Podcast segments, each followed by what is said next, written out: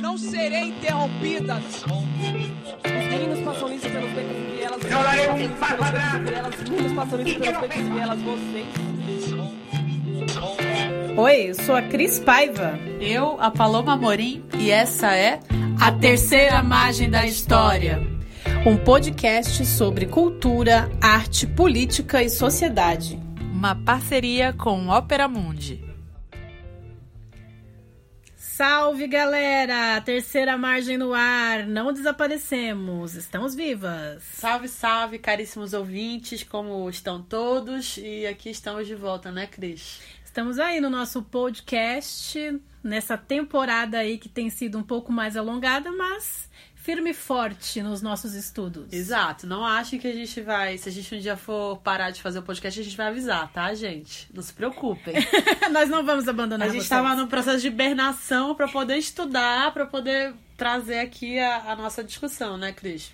Com certeza, Paulo. E hoje a gente vai trazer um tema aí, crimes e castigos. Isso, já começando então com essa ideia, né? Fazer uma corruptela aí do, do título, que, enfim, é muito conhecido do Dostoiévski, né? Olha, gastou. É, gastei, nunca mais vou gastar. Né? É, de Fyodor Dostoiévski, né? Pensando aqui a pronúncia brasileirada. Né? Esse livro que foi. Ele publica em 1866 e que ah, a gente ah, estudou o livro, né? E resolveu tomar por base para pensar um pouco esses conflitos morais, essas discussões, esses debates sobre é, a- o advento de um crime, né? Sobre, sobre as questões que envolvem mesmo a, a ação criminosa, né? E também pensar o crime nesses meios, a literatura, pensar no cinema, pensar na vida real. Exatamente. Quais são as forças mesmo é, é, éticas, né, que nos, nos ferramentam como condenadores, né, como pessoas que podem julgar, né, condenadores não, mas pessoas que estão julgando ali a ação do outro, né.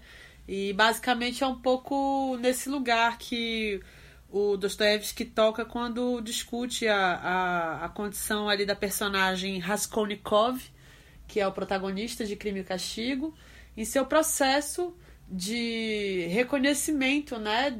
é, reconhecimento e, e- e- ruptura do orgulho, né?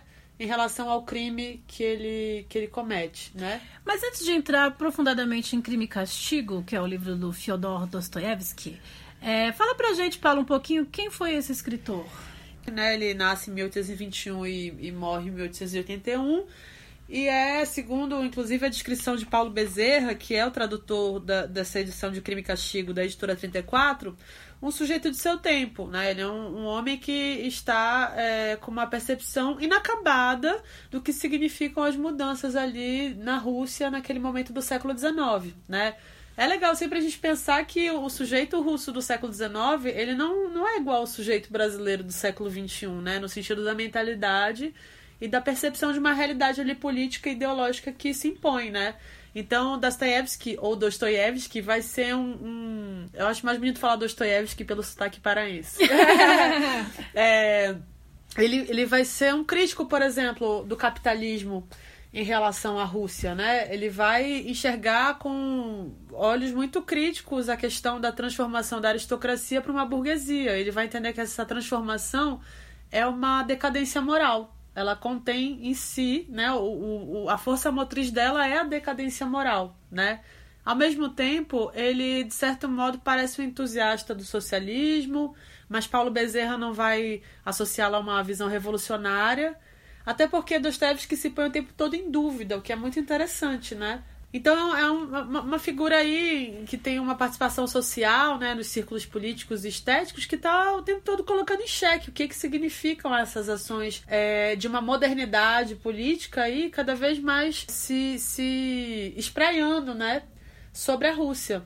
E aí tem uma, um pedaço muito importante da, da vida do Dostoevsky que vai se refletir nos livros, que é o fato dele ser religioso. Ele é muito religioso. Muito interessante, mas aí é um cristianismo ortodoxo, é isso? é o cristianismo ortodoxo. E que aparece com muita força, assim, nos livros dele. Então é uma, é uma questão até que eu também me ponho em dúvida, mas tem uma parte de uma crítica à esquerda, né? É, inclusive ateia, né? Que vai dizer que, que Raskolnikov nunca, que é a personagem, como eu comentei, que ele nunca se arrepende do crime que ele, que ele é, cometeu ali, né? Contra uma velha usurária, né? Ou seja, ele, ele considera essa mulher que ele mata um piolho. Na verdade, ele não mata uma pessoa, ele mata um princípio que é um princípio ético absolutamente questionável. Só que quando ele mata a velha é, Aliena Ivanovna, ele, ele fez tudo certinho, conseguiu, e ele mata ela com uma pancada de. de. Machadinho? machado, exato. E o que me chama a atenção é que no livro indica que ele não mata com o pente, do, do o fio do machado, o machado do lado do seu, do, da sua lâmina. Ele dá pauladas com a parte de trás do machado, ou seja, com a parte da madeira, né? Só que quando ele vai embora, vai fugir, chega a irmã da Aliena uh, Ivanovna, que é a Lisavieta, que é uma flor de pessoa, é um doce, que também está submetida à irmã, que é o piolho, que é a pessoa péssima, né? E que poderia ser eliminada da sociedade, porque ela carrega em si um princípio ético péssimo. É, aí ele mata a boazinha com uma machadada, aí sim, com a lâmina na testa dela. E aí, aí sim vira toda uma grande bagunça, né? Então eu fui ver um, um, uma fala de uma pesquisadora, Lorena Miranda, sobre o livro. É, e aí o que a Lorena Miranda, que é essa pesquisadora super à direita e super conservadora e super religiosa, vai dizer, e que eu achei bem interessante, embora eu não seja super à direita, nem super conservadora, nem super religiosa é que existe uma tese aí que é da ordem do cristianismo, que é nenhum crime cometido ele é completamente isolado de seus de seus de suas reverberações, né? Para matar aquele que entre aspas merece morrer, você tem que eliminar também o inocente, né? Uhum. E aí, pra mim, a Lorena, nem queria ficar elogiando a Lorena, porque eu nem gosto do jeito que ela pensa, mas pra mim aí ela mata pau, assim. Pra mim, vem muito forte ainda esse pressuposto que é da, de uma moral cristã em conflito com já um o que o Nietzsche inclusive vai chamar de orgulho moderno no Raskolnikov. E o que é interessante, é, Raskolnikov significa é, Raskol, Raskol significa cisma, então, Raskolnikov significa homem cindido. Essa tradução não foi eu que fiz, né? Eu encontrei né, estudos sobre uh, Dostoiévski. E aí, de certo modo, o nome da personagem já mostra que ele está vivendo uma cisão mesmo de mentalidade cultural, né? E política, né? Então, tem ali um cristianismo ortodoxo dentro dele que vai o tempo todo se remexer lembrar ele de, da culpa, né? Mas, por outro lado, tem toda uma tese moderna de. É, mas eu tive por que matar, porque eu sou um sujeito. Ele cria, né? Toda uma, uma, uma teoria dos homens extraordinários e homens ordinários, né? Ele é um acadêmico, jovem, de 24 anos, que não consegue. Porque está com problema financeiro, não consegue continuar a universidade e ele publica, antes de sair da universidade, um artigo é, em que ele separa homens extraordinários de homens ordinários. E um desses homens extraordinários vai ser é, associado no livro ao Napoleão. Napoleão Bonaparte é uma figura que aparece muito no livro. E quem é Napoleão? Aquele que se destaca na Revolução Francesa, né? Que é a revolução que insere, de certo modo, uma mentalidade burguesa, né? E que Napoleão, na verdade, ele também vai fazer esse, vamos dizer assim, esse retrocesso em relação à Revolução, né? Ele é a parte conservadora da Revolução Francesa, né? Se a Revolução Francesa veio para mudar uma mentalidade que era do antigo regime, o Napoleão ele vai se firmar ali também como se fosse um imperador, né? Uhum, perfeito. Então eu, eu vejo isso que você está falando do crime e castigo, porque é o tempo todo revolucionário, mas ao mesmo tempo também tem um certo conservadorismo aí, né? Em termos dessa coisa da culpa e da, dessa liberação uhum. é, em termos mais ideáticos de ideias. Aham, uhum, perfeito. E o que me parece é que o Dostoiévski está sempre no ruído disso, no entre que é essa ideia, até que o Flávio Ricardo Vassoler, né, acho que é assim que se, que se pronuncia, vai falar que essa obra vem no momento em que é, é, há profundamente um questionamento sobre Deus, né? Porque aí tem a ver é, com uma perspectiva já pós-darwinista, em que você começa a observar o mundo numa perspectiva mais científica, cientificista, e aí é o momento que Deus se afasta da história. Então, se, se Deus se afasta da história, tudo é permitido. Portanto, não matarás deixa de ser um, um, princípio ativo na ética humana, né? E é nesse limite que o Raskolnikov chega, né? Ele vai perto, perto, perto, perto, e aí ele salta. E ele se torna, portanto, aquilo que o René Girard vai, vai chamar que é um homem do subsolo, um personagem do subsolo.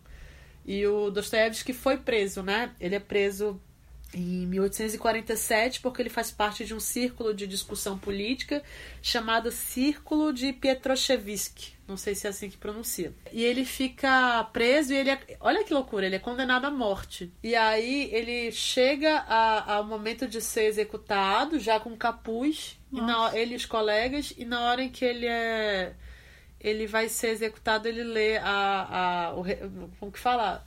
A revogação da sentença, não, a, tra a transformação da sentença, uma, uma, mudança na sentença em que ele, na verdade, é obrigado a fazer trabalhos forçados. Então ele fica quatro anos no, né, fazendo trabalhos forçados, né? E daí que chega essa, toda essa atmosfera do subsolo. É, Memórias do Subsolo tem a ver com essa história? Sim, do, tem a ver. Dostoiévski? Sim. E né, os, os, os né, pesquisadores de Dostoiévski que vão associar essas personas, essas personagens que inclusive se repetem de certo modo nas mentalidades dos livros pós-prisão, como essa perspectiva dele quase ser executado, porque é fogo, né? Chegar lá com capuz na cabeça e de repente você ouvir a, a sentença mudar, então você de certo modo é perdoado na perspectiva da, da das pior, né, da pior é, penitência, né, que é a morte é, deve ser um impacto profundo, assim, né? Na percepção dele das coisas. Uhum. E parece, de certo modo, que esse impacto tá sempre presente nas personagens dele, assim, essa...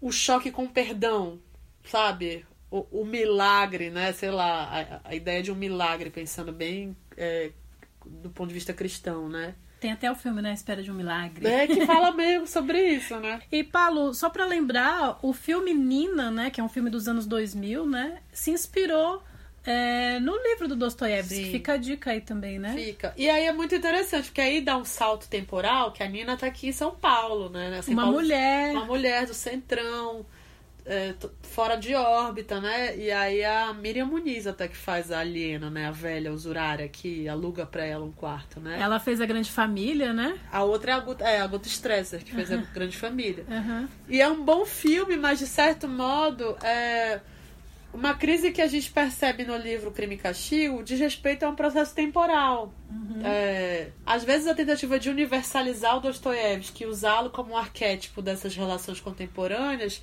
é, sou anacrônico. Porque aí a Nina fica muito em si mesmado, né? Mas pelo que eu entendi, rola uma questão econômica, né? Ela deve aluguel pra velha, né? Então tem essa coisa, ela não consegue pagar aluguel, então uhum. logo ela mata a velha. Então tem uma coisa meio também relacionada à questão econômica e Tem, mas a grande discussão fica mais psicologizado do que, filoso... do que filosófico, né? Sim, e, o, e o Dostoevsky faz esse jogo entre a filosofia e a psicologia. Mas aí a Nina fica, para mim, fica extremamente. Você tem razão, tem essa, essa questão econômica. Mas me parece que ela fica extremamente ensimesmada e não discute as razões filosóficas que a levam a cometer o crime, que é o grande, para mim, é a grande questão aqui, quase jurídica mesmo, do livro Crime e Castigo, né? Mas é interessante, porque é uma tentativa de tradução e, de certo modo, o sujeito moderno não cabe nesse sujeito é, cindido. Uhum. Porque o sujeito moderno também é cindido, mas em outras em outras questões, né? E não na questão do. Porque aqui tem uma cisão profunda, que é do Oriente e Ocidente, né? Hum, interessante. E a Nina é uma aqui, figura de São Paulo, né? Neoliberal, anos 90. Eu acho sempre que tem que ter um pouco esse, esse jogo com a própria, o próprio contexto histórico, assim, sabe? Um outro livro que me parece também é, trazer essa, esse ethos né, do, do Raskolnikov é o talentoso Ripley, da Patrícia, Patrícia Hyde Smith, que é, é uma, uma, um romance publicado em 1955 e tem um filme que eu acho que é dos anos 90, é, com Matt Damon e com Jude Law que fala, né, a adaptação desse livro que fala sobre um rapaz que é tem um perfil um pouco do, do Raskolnikov, que é, é muito culto, muito sonhador e muito pobre, e aí a vida vai criando acasos para ele se dizer colega de um cara muito rico, e o pai desse cara pede para ele ir pra, pra Europa atrás desse, desse filho dele, que é um bom vivan. E aí o Ripley começa a ter uma relação com o Dick, que é esse menino, de ser amigo dele. E aí o Dick super curte o Ripley no primeiro momento. E como os ricos fazem, né? Usa, usa, usa o Ripley. E o Ripley fica é, encantado por aquela vida que ele nunca teve, né? E a rigor não poderia ter é, se fosse pela, pelo, enfim, pela condição financeira dele. E aí o Dick um dia se cansa, como os ricos fazem. Vocês veem que aqui eu fico do lado meio do Ripley, né? Eu, eu, isso é interessante, a gente às vezes fica do lado do assassino nessas novelas. É porque a real, embora o Ripley ele se insira nesse contexto de uma galera rica, classe média, média alta, a questão é que ele nunca vai ser. Né? Uhum. Por conta da sua origem pobre. Então, assim, pensando até nas questões contemporâneas, né? Por mais que alguém ascenda é, socialmente, economicamente, né? É, uhum. É, eu acho que o lugar sempre está muito marcado. Você não é de uma grande família como eu, né? Perfeito.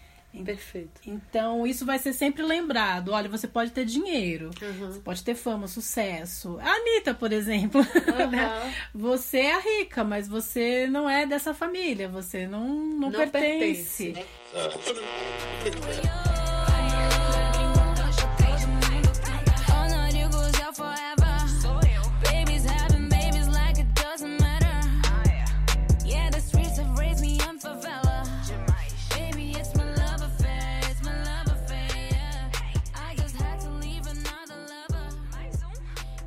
Então, acho que essa ideia de não pertencimento eu vejo muito no talentoso Ripley. Uhum. E que é um correspondente à loucura do Raskolnikov, na medida em que ele, ao matar a aliena primeiro, né, e a Elisaveta vem um pouco, né, vem a, reboque, mas a morte, o assassinato da usurária para ele é uma forma dele se questionar é, por que, que o assassinato dele é diferente do Bonaparte, do Napoleão que matou uma porção de gente e conseguiu se colocar na história como um homem extraordinário. Por que, que ele, ele matar uma usurária, uma exploradora, é, é algo horrível? E o Napoleão matar milhares de pessoas é algo heróico e grandioso, né? É um pouco porque. E ele é um pobre, essa é a questão. Uhum. Ele não pertence a esse lugar que é do. Ele tenta ser o homem extraordinário, mas ele sai na cabeça. Igual o Ripley, né? Que é muito inteligente, muito culto. Mas na vida é, real, material, ele é um homem ordinário, ele é um homem do povo, é um homem qualquer, é um pobre, né? Essa ideia do extraordinário, ordinário, eu, eu acho uma ideia bem interessante. Uhum. Será que você consegue desenvolver um pouquinho mais? Olha, eu vou desenvolver com a tese do próprio Raskolnikov, né? Que ele vai escrever esse artigo e é uma tese jurídica, né? Porque ele é estudante de direito. A partir dessa tese, inclusive, o, o Porfiri, né? Que é o juiz de instrução, que vai descobrindo aos poucos que o Raskolnikov é o autor do crime, ele lê essa tese e ele fala: tem alguma coisa aqui nesse escrito desse rapaz que talvez indique que ele poderia ter cometido um crime, né? Ele sabe que ele é pobre e que, no, do ponto de vista do capital, digamos assim, ele está sendo explorado também pela. pela ou está sendo explorado, não, mas é, lesado, né? Pela desavieta. Então, a ponta do iceberg do pensamento dele é isso. É, Vamos tirar alguém aqui no mundo que não que tá ocupando um espaço importante e está lesando outros, porque essa pessoa não faz nenhum bem pro mundo. Ela não faz diferença no mundo. E, e sabe quando minha mãe morreu, eu pensava isso às vezes lá em Belém dos dos, eli dos, elites lá de Belém. Eu vi uns velhos meio assim, meio rico. Eu falo, por que, que não, não, né? Por que, que não mata esse ao invés de minha mãe filha? né? Então, esse pensamento da, da uma substituição, não, nem substituição, mas uma espécie de equilíbrio mundano pela ética, sabe? Uhum. Como se fosse isso. Então, é, essa ideia dos homens extraordinários são aqueles que poderiam passar dos limites, no sentido de terem o poder de produzir, quase como Deus, né? Essa ideia de Deus, né? Essa esse equilíbrio. E os ordinários seriam os piolhos, né? É a lisavieta.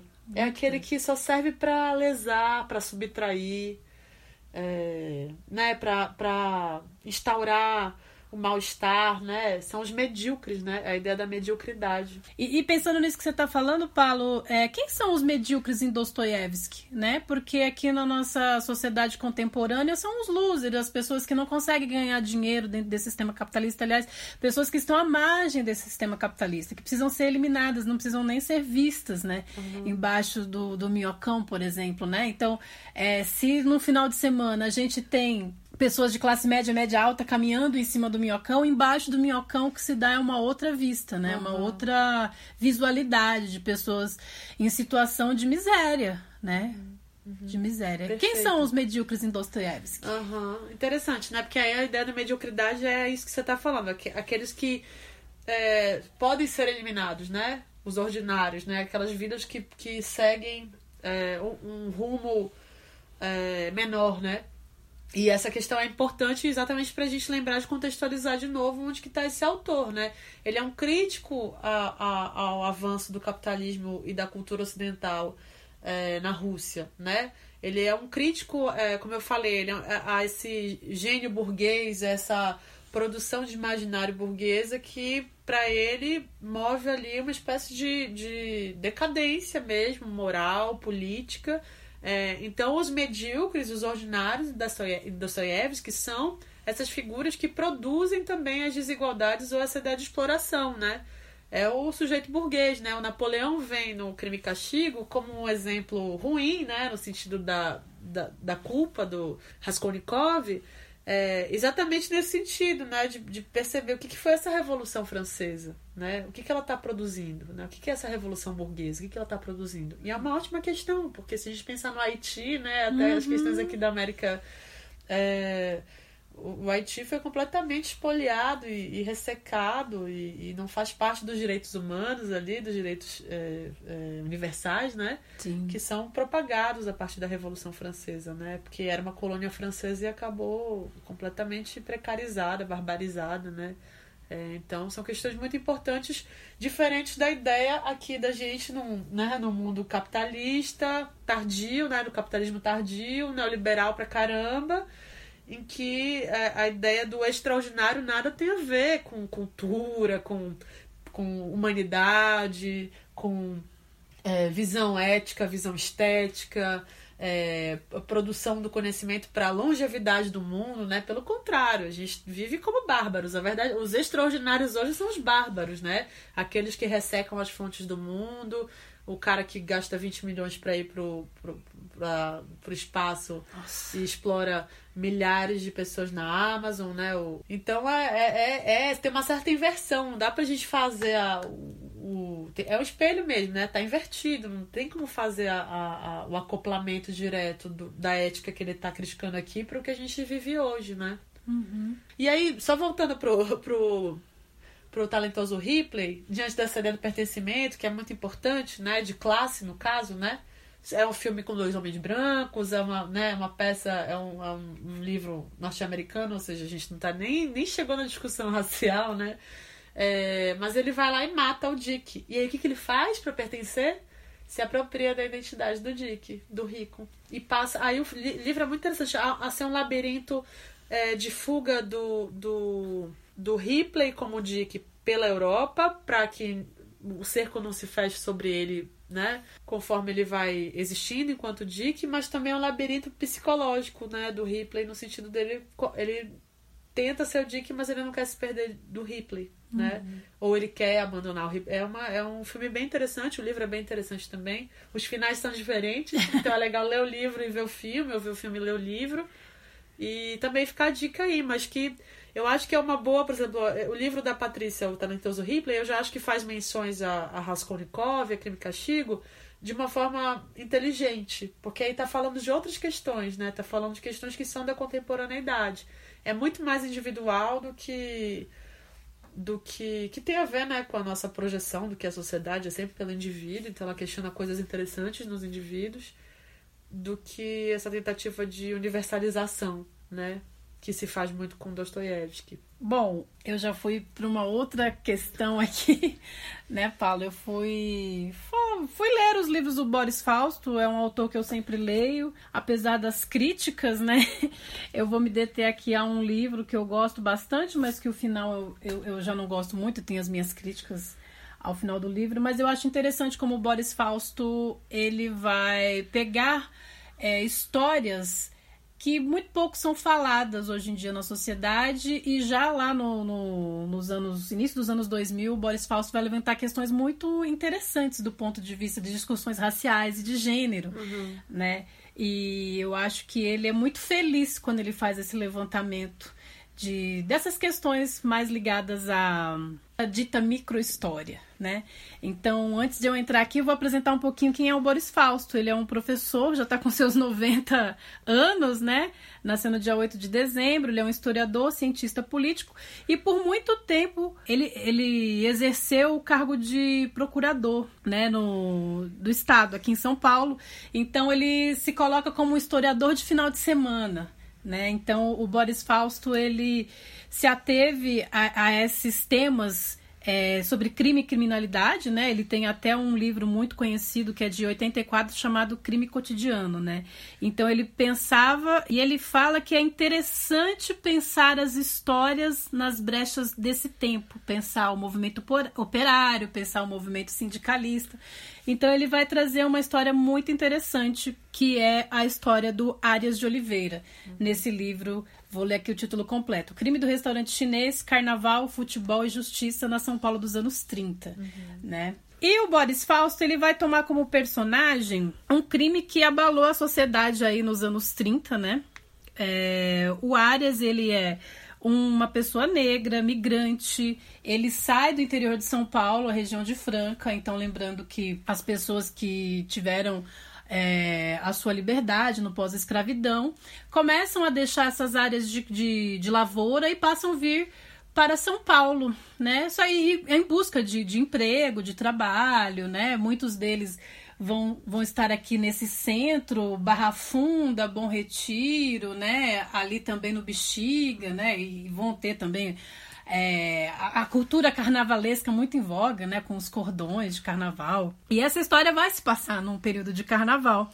Então, aqui na rua Venceslau Brás existiam dois chineses, né? Que era o Ho Fung e a Maria Akiao. Era um casal de, de chineses que, que chegaram aqui também na cidade de São Paulo no início dos anos 20. Ele chegou com o primo, né? O Ho Fung. O primo dele ofereceu um trabalho para ele no restaurante. E depois ele passa a ser sócio, né? É, desse restaurante, acaba se casando com a Maria Kial. E lembrando que esse período é um período de, também de disseminação de muitos preconceitos, né? Tanto das pessoas negras, né? É, nesse pós-abolição, como também contra os asiáticos, né? Então, lembrando que aí, é, nesses anos 30, está se germinando é, as ideias fascistas, estão se disseminando aí nesse pré- é, Segunda Guerra Mundial. Então o Boris Fausto ele vai investigar é, esse crime através da, da, documentação histórica, dos jornais, dos processos crimes que estão envolvidos aí o Arias de Oliveira. E o Boris Fausto ele vai dizer que é impensável você não é, pensar na sociedade brasileira se você não cruzar algumas categorias, como a escravidão, o patrimonialismo e a desigualdade social, uhum. né?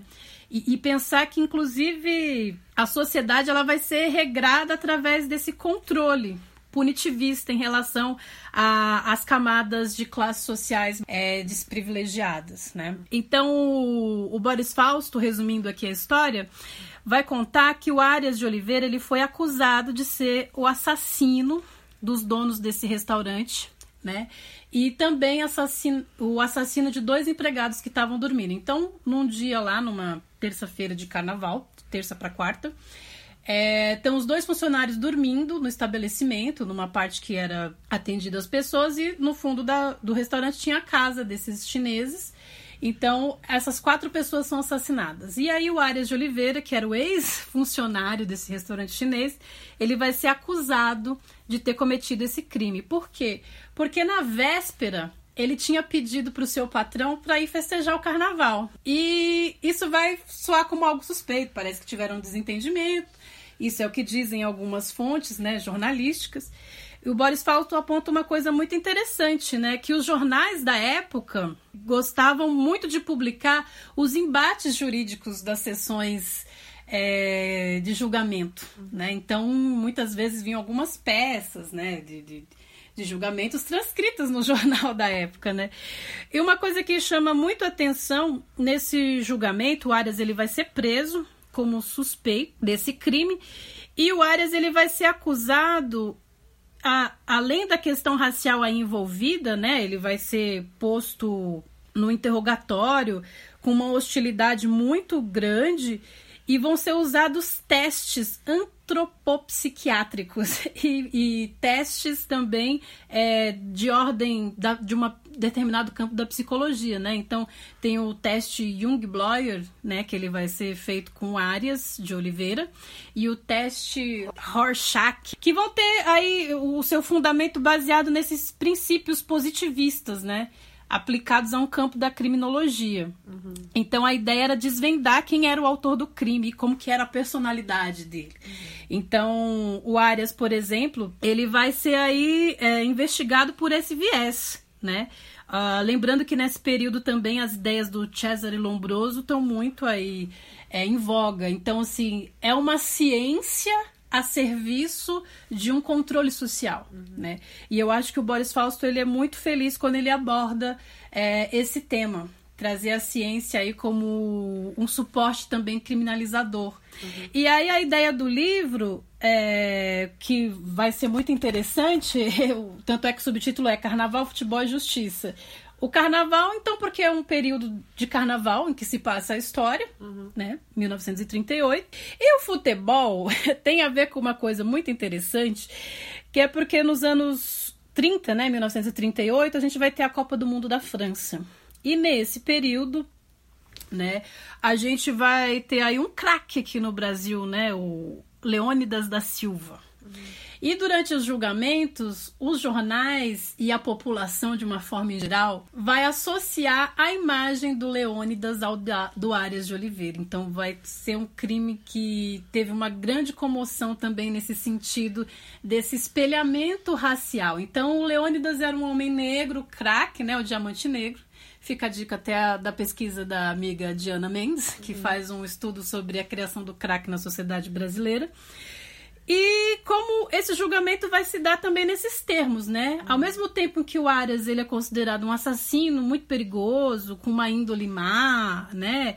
Vão ser tiradas fotos de perfil frontal dele nu, vão fazer testes de, de, da mão do Arias, né, fotografada, é, porque a Maria Aquial ela foi esganada, né, encontram marcas de unha no pescoço dela, então vou fazer com que o Arya coloque a sua mão num suporte para tirar as marcas da unha. É uma coisa muito bizarra que fazem com Arias, né? E nesse período é, vai se destacar um advogado chamado Paulo Lauro. Ele pertencia à Frente Negra Brasileira, né? E pertencia aí também é, algumas sociedades que estavam aí discutindo essa questão é, das populações negras e a discriminação na sociedade brasileira. E o Paulo Lauro, ele vai ganhar muita visibilidade com esse julgamento, né?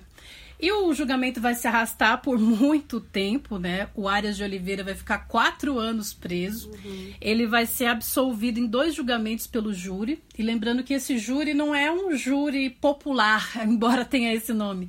São médicos que fazem parte desse júri. E o Paulo Lauro, ele consegue, com a sua perspicácia e a sua inteligência, embora também em algum determinados trechos, ele se valha de um vamos dizer assim, uma certa discriminação para defender. Olha, mas ele não era uma pessoa instruída, veio para São Paulo, enfim. E o Paulo Lauro vai falar dessa ciência psicanalítica, né, que é uma não ciência, não psicanálise como a gente conhece hoje, mas dessa ciência atrelada a um positivismo, né, de ficar vendo imagens e, e fazendo um interrogatório, né, é, forçado, né, porque além desses testes psicológicos, o área foi submetido a um interrogatório, vamos dizer assim, é, espontâneo. Ele uhum. fez a sua confissão de uma forma espontânea. Né? A Cris está fazendo aspas assim, aqui com a mão. É, vocês não estão vendo. É. Entre aspas, espontâneo. Como a gente sabe, né, na sociedade brasileira, como as pessoas aqui e a polícia, né,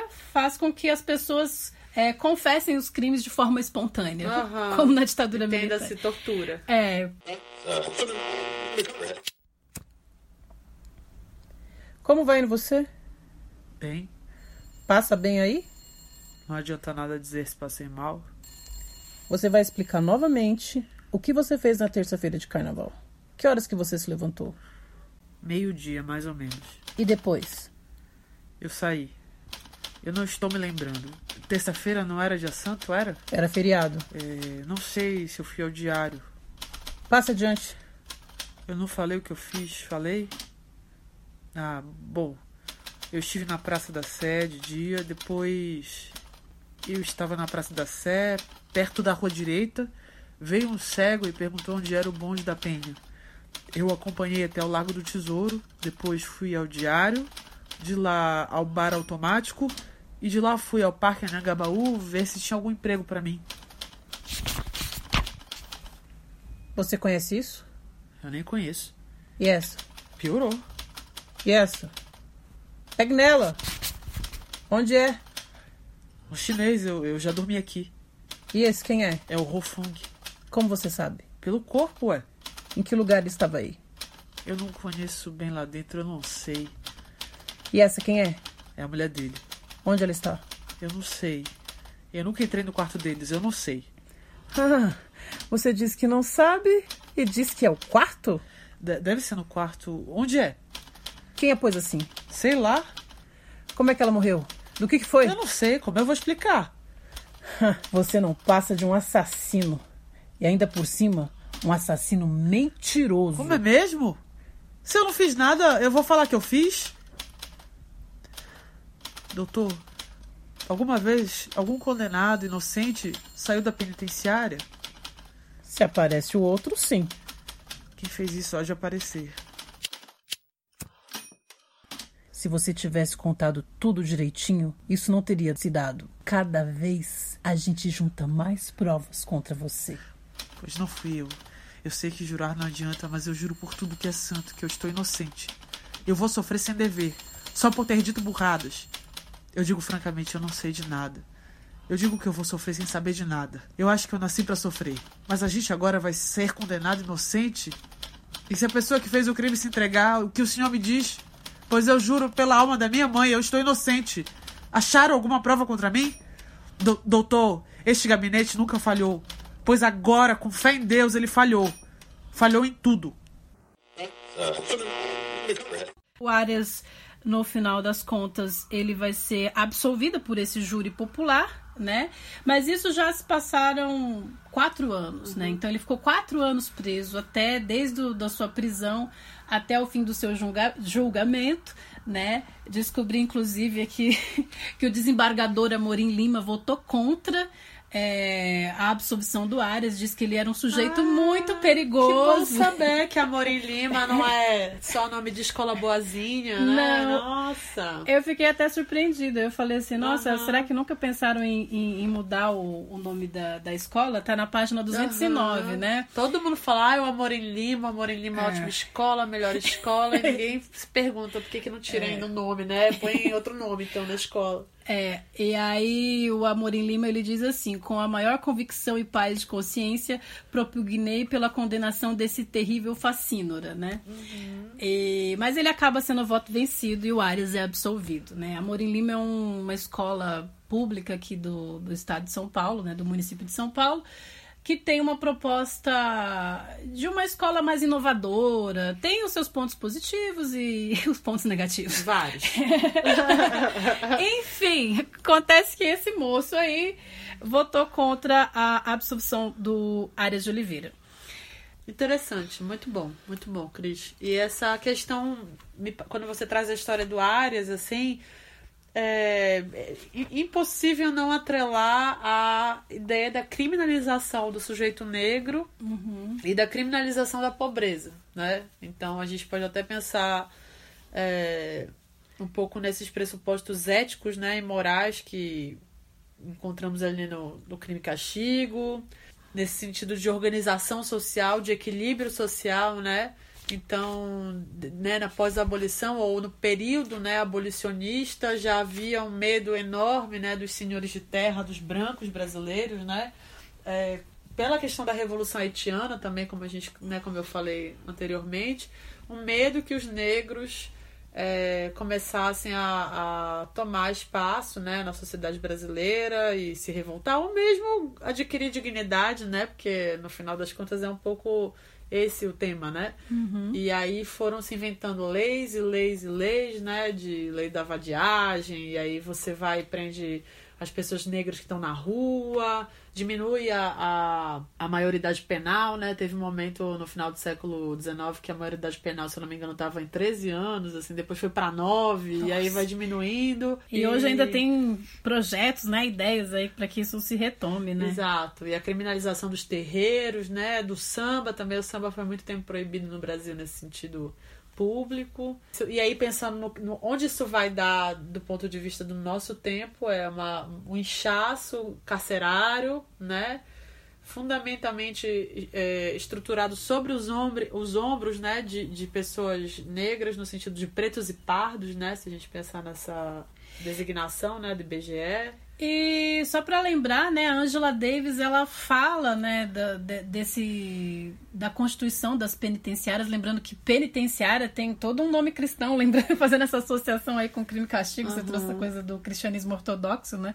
Penitenciária vem de penitência, né? Uhum. Então as sociedades elas não não existia a penitenciária. Uhum. Né? Isso é uma coisa criada, né? um, instrumento usado para colocar é, nela também as pessoas que são relegadas é, socialmente, né? Uhum, da sociedade. Uhum. E, essa, e essa ideia do, daqui até do nosso nome, né? Crime e castigo, que aí a gente podia também pensar no vigiar e punir, né? Do Foucault fazendo uhum. uma associação meio ruim, assim, também, né? Uhum. Mas a ideia da punição, né? Como uma forma de endireitamento do sujeito, né? Uhum. E, na verdade, Uh, eu também trago aqui um, um, outro relato, né, um outro livro do Boris Fausto, que é um pouco mais recente, que é de 2019, que eu acho bem interessante, que se chama O Crime da Galeria de Cristal e os Dois Crimes da Mala, na São Paulo de 1908 a 1928 né? Todo mundo diz que o Boris Fausto adora um crime. É.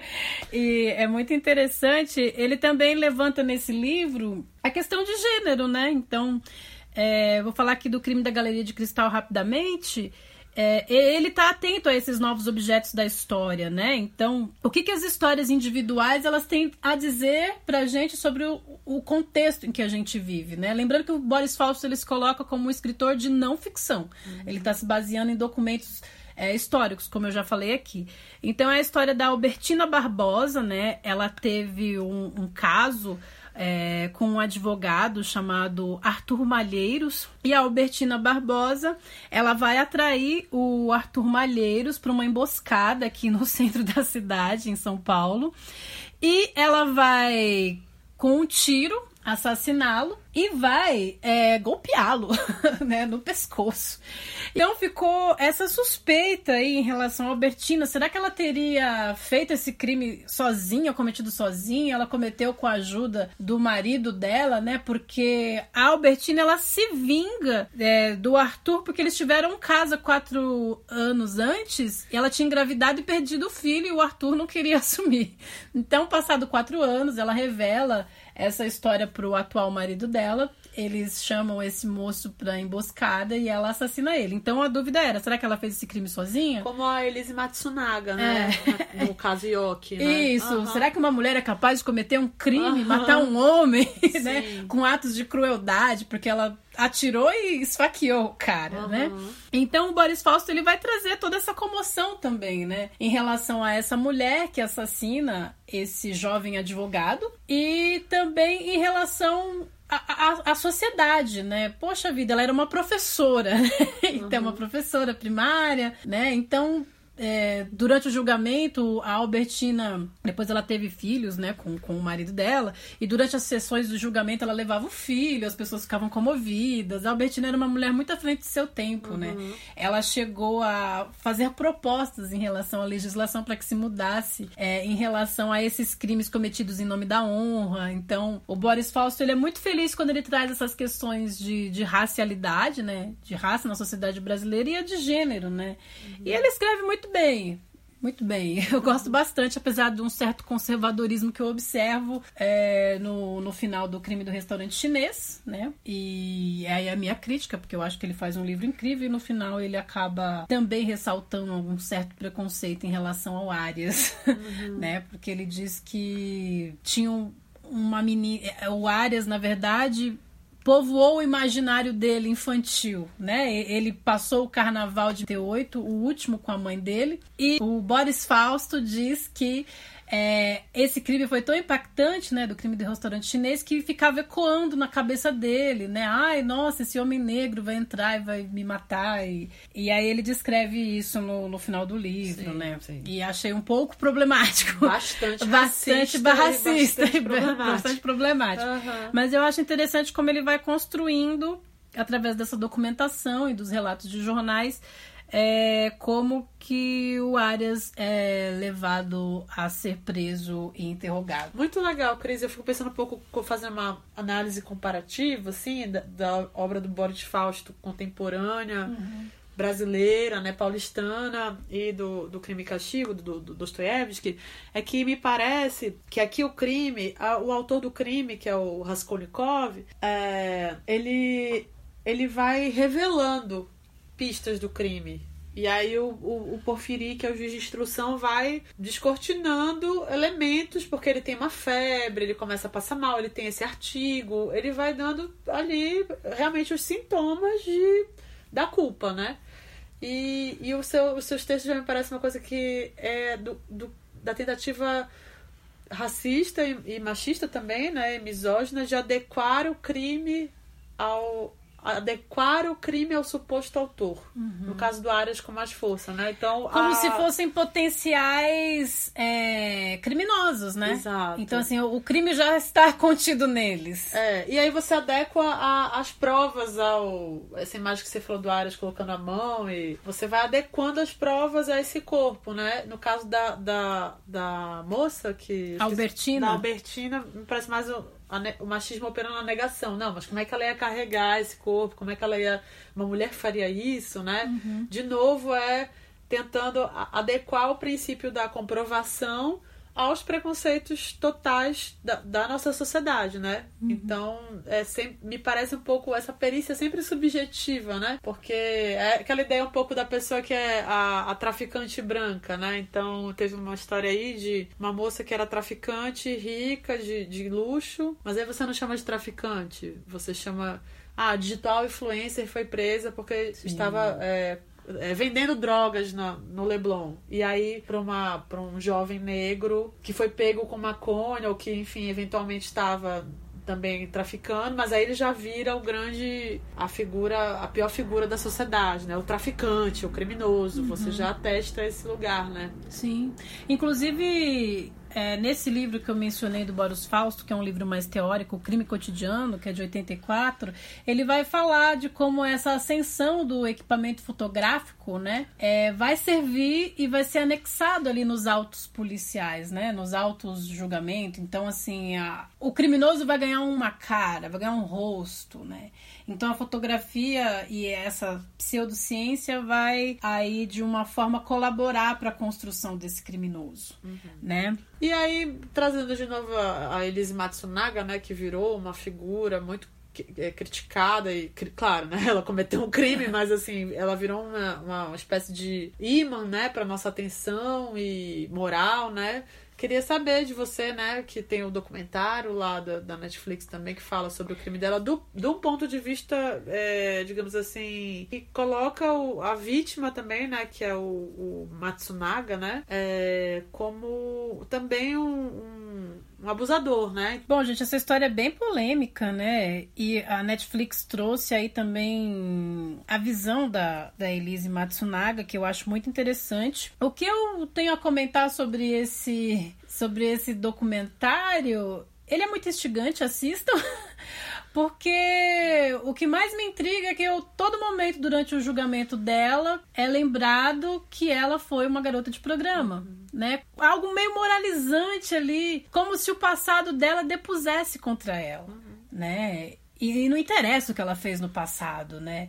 E, e, trazer essa questão da, da mulher, né? Que foi garota de programa, e logo isso faria com que ela fosse uma criminosa, né? Então, o tempo todo isso é trazido é, no julgamento dela. O documentário fala isso muito bem. E é legal porque dá voz a ela. E ao, ao dar voz a ela, a gente também vai perceber que pera lá, teve também, não tô justificando aqui o crime da, da Elise, não é nada disso. Mas também ela viveu uma situação super abusiva, né? Em relação a esse companheiro dela Ao Marcos, aí, né? né? Marcos ao Marcos é. Matsunaga, Uhum. né? Enfim, a Elise ela foi presa, foi julgada, né? E ela tá aí num processo de semiaberto, né? Uhum. Ela pagou aí pelo crime que ela fez, mas é- essa pecha de mulher criminosa e prostituta tá nas costas dela, né? Uhum. Ela vai Enfim. sempre é, Sim, é, pagar esse pedágio, pagar essa penitência. Uhum. pagar né? essa penitência, É, é. né? E nesse sentido, eu acho que a sociedade, ao mesmo tempo, aqui no caso do Arias, houve uma comoção de, de se identificarem ele com um jogador de futebol e- e criar um certo afeto. Isso é pa- pelo bem e pelo mal, né? Então, assim, a, a Elise Matsunaga, ela é a pessoa que não presta, né? Não presta e que foi prostituta, logo criminosa. Então, assim, eu vejo que também há um julgamento moral da sociedade nesse sentido, em termos de condenação. Há uma pressão social para que isso se acabe logo, se resolva e se coloque um culpado nisso, né? Ou, no- voltando um pouquinho até no livro do Boris Fausto que eu lembrei aqui, existia também a possibilidade do- dos, dos donos do restaurante chineses terem sido mortos também porque existia um preconceito em relação à sociedade asiática, né? Uhum. E ninguém comentou isso, porque essa São Paulo que tá nascendo, ela já nasce também com as suas raízes xenófobas, né, em relação aos migrantes, em relação às pessoas que não podem ser vistas né, nessa nova capital econômica e com espelhamento aí na Europa e desenvolvimento. São Paulo é, é o ícone, é o símbolo do progresso. Então, esses párias não podem ser vistos, os negros, os chineses, as mulheres. Então, Uhum. eu vejo muito isso também arraigado aí no nessa sociedade paulistana. Não à toa que a gente tem umas questões bem complicadas nessa Sim, cidade, até né? hoje, né? Aham. Sim. Muito bom, muito bom. É bem instigante, né? Muito instigante. E aproveitando, né, que a gente está falando desses temas de personagens do subsolo, esses, essas figuras na história, né, é, e dos crimes e castigos, a gente vai fazer o sorteio então do nosso livro dessa, de- dessa leva, né, desse episódio, que é, quer falar, Cris? Sim, a gente vai fazer o sorteio do livro chamado Encarceramento em Massa, que é da Juliana Borges e é da coleção Feminismos Plurais. Então a gente já sorteou um outro livro anteriormente. Aliás, o Danilo Batista foi o sorteado. Parabéns pro Danilo. Ganhou um livro sobre o colorismo, né, da Alessandra Devus. E agora a gente vai é, sortear esse livro. Escute, curta. É, E a gente vai jogar no Instagram também pra, pra colocar a- o nome ali e a gente faz o sorteio pelo Instagram. Marquem os seus amigos. E é real esse sorteio aqui, viu, galera? Não é, É. só embromation, não, que você marca lá o amigo. Isso. Então, valeu, gente. A gente agradece muito. É, indiquem o podcast para outras pessoas. Às vezes a gente dá uma sumida, mas é porque a gente tá. Às vezes não dá para seguir o fluxo das redes do tempo cortado no meio, né? A gente É. Você quer precisa- fazer alguma indicação, Paulo, aí pro final? Quero, quero fazer assim. Eu acho que já, né, o filme do Talentoso Ripley, eu sei que é super hollywoodiano e tal, mas eu acho um filme muito interessante, muito legal. É, se eu não me engano, é de 97. Mas o, eu vou indicar o, o A Sangue Frio, que é uma, um romance, digamos assim, é, real, né? Tem um conceito aí que o autor fala que é uma- um romance que, que, que não é fi- não ficcional, exatamente, um romance não ficcional, é, escrito pelo Truman Capote, né? Lançado em 1965 e é um livro muito instigante também, porque também já traz essa outra, essa uma perspectiva quase como se fosse do, da condenação dos criminosos no sentido também religioso de expiação né, e, e, e, e convulsão, né, pela convulsão pela pela malhação do Judas, sabe? Isso de a, a, a glória que é você condenar alguém que cometeu uma atrocidade, assim, também parece que vai gerando um, um dominó, assim, que vai caindo, né? A atrocidade, atrocidade, atrocidade. E eu gosto muito desse livro. É isso. E eu vou indicar então outro livro que eu comentei aqui rapidamente, O Crime da Galeria de Cristal e os dois crimes da mala, né? Já que a gente falou da Elise Matsunaga, os outros dois crimes da mala, tem muito a ver com essa história também de esquartejamento, que não é uma novidade na sociedade, né? Aconteceu lá em E 1900. mulheres já tinham feito É. isso, então. E os enfim. outros crimes também envolvem é, questão da mulher, mas não com tanta força. Mas eu indico aí então o crime da Galeria de Cristal para vocês conhecerem a história da Albertina. Cris, você fala com essa voz fofa sobre escortejamento, é muito engraçado. É, mas eu não tô querendo exaltar crime nenhum aqui, Não, tá, é gente? que é A ideia é muito- discutir. é um- gera um efeito interessante, instigante. Parece que nós dois somos dois psicopatas. É, então vamos lá para nossa canção, que é a canção mais sanguinolenta da história da música popular brasileira. Também produzida por um cara que é um doce, que é Domingo no Parque do Gilberto Gil, gente, um grande abraço a todos e nos escutem, nos sigam nas nossas redes sociais. Beijo, gente. Até mais e se cuidem. Beijos! E o sorvete gelou seu coração. O sorvete e a rosa. Ô José. A rosa e o sorvete. Ô José. Oi dançando no peito. Ô José. Do José brincalhão. Ô José. O sorvete e a rosa. Ô José. A rosa e o sorvete. Ô José. Oi girando na mente. Ô José. José brincalhão. Ô José. Juliana girando. Oi girando. Oi na roda gigante. Oi. Oi na roda gigante. O amigo João, João. O sorvete é morango. É vermelho. Oi girando e a rosa. É vermelha. Oi girando, girando. É vermelha. Oi girando, girando. Olha a faca. Olha, a faca. Olha o sangue na mão. Juliana no chão.